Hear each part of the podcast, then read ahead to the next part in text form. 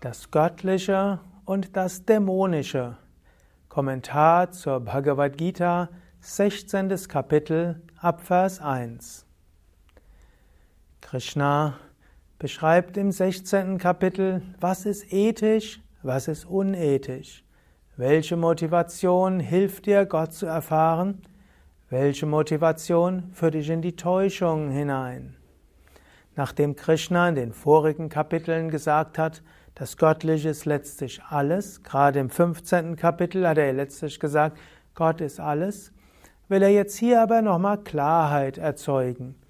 Er will sagen, wie sollte man sich verhalten?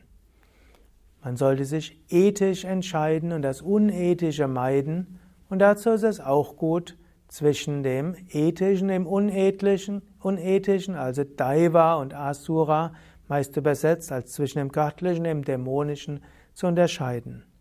Darüber möchte ich sprechen. Mein Name Sukade von www.yoga-vidya.de. Ich werde zuerst dreimal oben wiederholen und dann zwei Verse der Bhagavad Gita auf Sanskrit rezitieren dann auf Deutsch übersetzen und kommentieren. Om,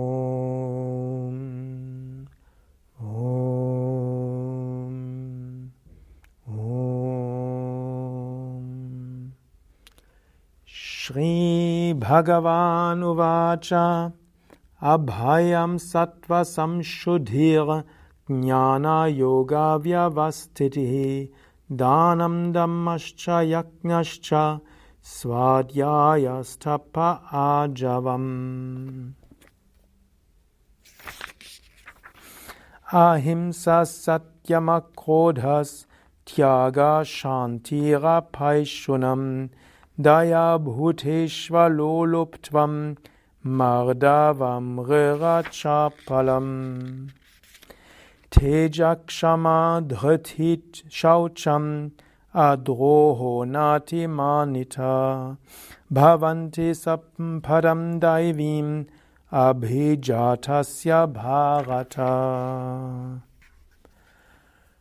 16. Kapitel, Verse 1 bis 3 sind Aufzählungen von positiven Eigenschaften, die du entwickeln kannst und Aufzählungen von Handlungen, die dir helfen, Gott zu verwirklichen. Erster Vers bis dritter Vers, da sie alle zusammen einen großen Satz geben, ergeben, will ich sie hintereinander auch lesen. Krishna sprach, Furchtlosigkeit, Reinheit des Herzens, Beständigkeit im Wissen und im Yoga, Almosen geben, Sinnesbeherrschung, Opfer und Rituale, Studium der Schriften, spirituelle Praktiken, Askese und Aufrichtigkeit. Nicht verletzen, Wahrhaftigkeit, Abwesenheit von Zorn, Entsagung, Friedfertigkeit, Fehlen von Hinterlist, Mitgefühl mit den Wesen, Fehlen von Habgier, Freundlichkeit, Bescheidenheit, Fehlen von Wankelmut, Stärke, Versöhnlichkeit, seelische Kraft, Reinheit, Fehlen von Hass, Fehlen von Stolz. Diese besitzt ein Mensch, der für den göttlichen Zustand geboren ist. Oder diese entwickelt ein Mensch, der den göttlichen Zustand erreichen will. Es sind jetzt eine ganze Menge von Eigenschaften, und Swami Shivananda in seinem Kommentar erläutert all diese Eigenschaften. Und in seinem Buch Cultivation of Virtues, also die Kultivierung von Tugenden, geht er genau auf all diese Phase ein und jede Eigenschaft, die, die hier genannt wird, jeder Eigenschaft widmet er ein eigenes Kapitel. Und so könntest du das auch machen. Du könntest sagen, ja, ich werde mal in meinem Leben ein paar Monate der Kultivierung dieser Eigenschaften widmen. Im Grunde genommen, vor, einigen Vorträgen habe ich ja eine andere Aufzählung von positiven Eigenschaften gemacht. Da haben wir festgestellt, es dauert 22 Wochen, Das hier sind ja nochmals mehr Eigenschaften. Im Grunde genommen könntest du eins bis zwei Jahre widmen, diese Eigenschaften zu entwickeln. Auf unseren Internetseiten gibt es ja auch so einen Vortrag über Kultivierung von Eigenschaften. Du kannst Mut entwickeln, du kannst Reinheit des Herzens entwickeln, du kannst auch Beständigkeit entwickeln und so weiter. Bestimmte Dinge gilt es einfach tun, wie Dana. Es wird hier übersetzt als Almosen geben, aber das heißt gute Werke tun und etwas anderen geben. Oder auch Yajna und Yajna wird hier übersetzt als Opfer aber Yajna sind auch alle Arten von Ritualen der Gottesverehrung. Tapas kann man übersetzen als Askese, Tapas heißt aber auch alle Arten von spirituellen Praktiken. Also, du kannst bestimmte Dinge tun, die dort stehen, und du kannst des Weiteren auch bestimmte Eigenschaften kultivieren. Und so kannst du auch überlegen, hast du das? Inwieweit hast du das? Was willst du mehr kultivieren? So kommen wir zum vierten Vers. Heuchelei, Überheblichkeit, Eigendünkel, Zorn und auch Härte und Unwissenheit gehören zu einem Menschen, der im dämonischen Zustand verweilt, O Arjuna.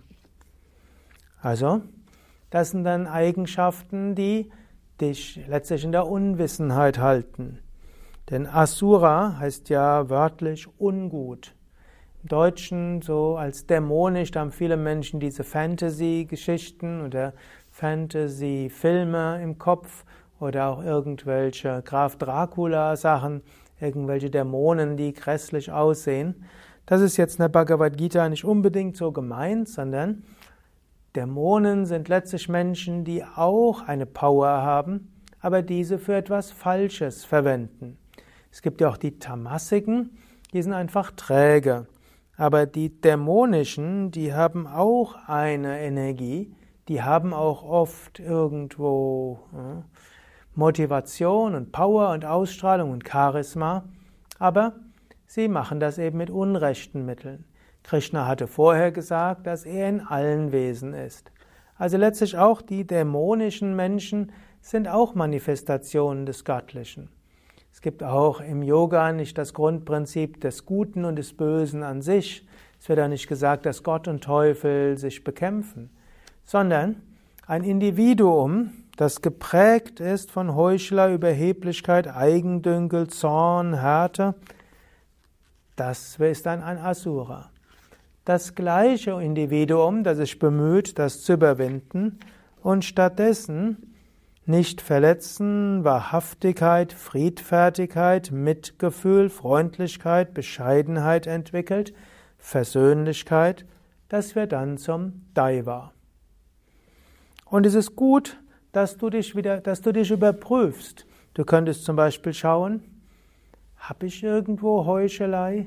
Gebe ich irgendwo etwas vor, was ich nicht bin? Habe ich irgendwo Überheblichkeit und sage, da bin ich drüber hinaus?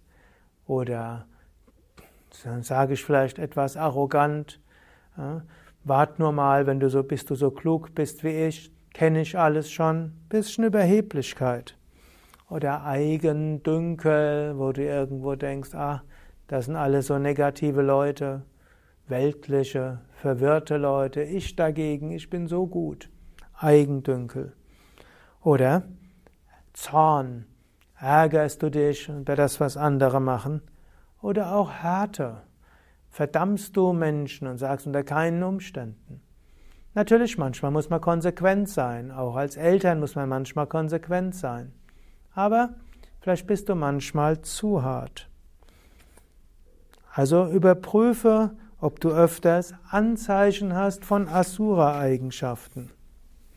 Fünfter Vers. Es heißt, die göttliche Natur sei der Befreiung förderlich und die dämonische der Bindung. Sorge dich nicht, du Arjuna, du wurdest mit göttlichen Begabungen geboren. Also, wenn du zur Gottverwirklichung kommen willst, gilt es, die göttliche Natur zu entfalten. Lasse nicht deiner dämonischen Natur freien Lauf. Überwinde sie. Und wann immer du merkst, da kommt etwas Heuchelei, Überheblichkeit, Eigendünkel, wenn immer du merkst, dass dort Zorn ist oder du Härte hast oder Unwissenheit, dann halte einen Moment inne. Aber bitte benutze jetzt diesen Vers nicht als moralische Keule, um andere zu verdammen. Vielleicht sagst du ja genau, das habe ich schon bei meinem Lehrer gesehen, das habe ich bei dem und dem schon gesehen, das sind alles böse Leute. Deshalb sagt es jetzt Krishna nicht. Krishna will dir insbesondere sagen, kultiviere die Daiva-Eigenschaften, die Daiva-Sampati, die göttlichen Eigenschaften, löse dich von den anderen. Und vielleicht magst du darüber etwas nachdenken und magst überlegen, vielleicht in den nächsten Tagen oder mindestens heute oder morgen, wie sehr hast du die göttlichen Eigenschaften kultiviert, welche willst du kultivieren und welche Asura-Eigenschaften siehst du manchmal in dir und wie willst du sie überwinden? Ariom Tat Sat. Soweit der Kommentar zu den ersten fünf Versen des 16. Kapitels. Mein Name Sukadev von www.yoga-vidya.de hinter der Kamera Eduard. Und beim nächsten Mal will ich diese Daiva und Asura Eigenschaften weiter ausführen ab dem sechsten Vers des 16. Kapitels.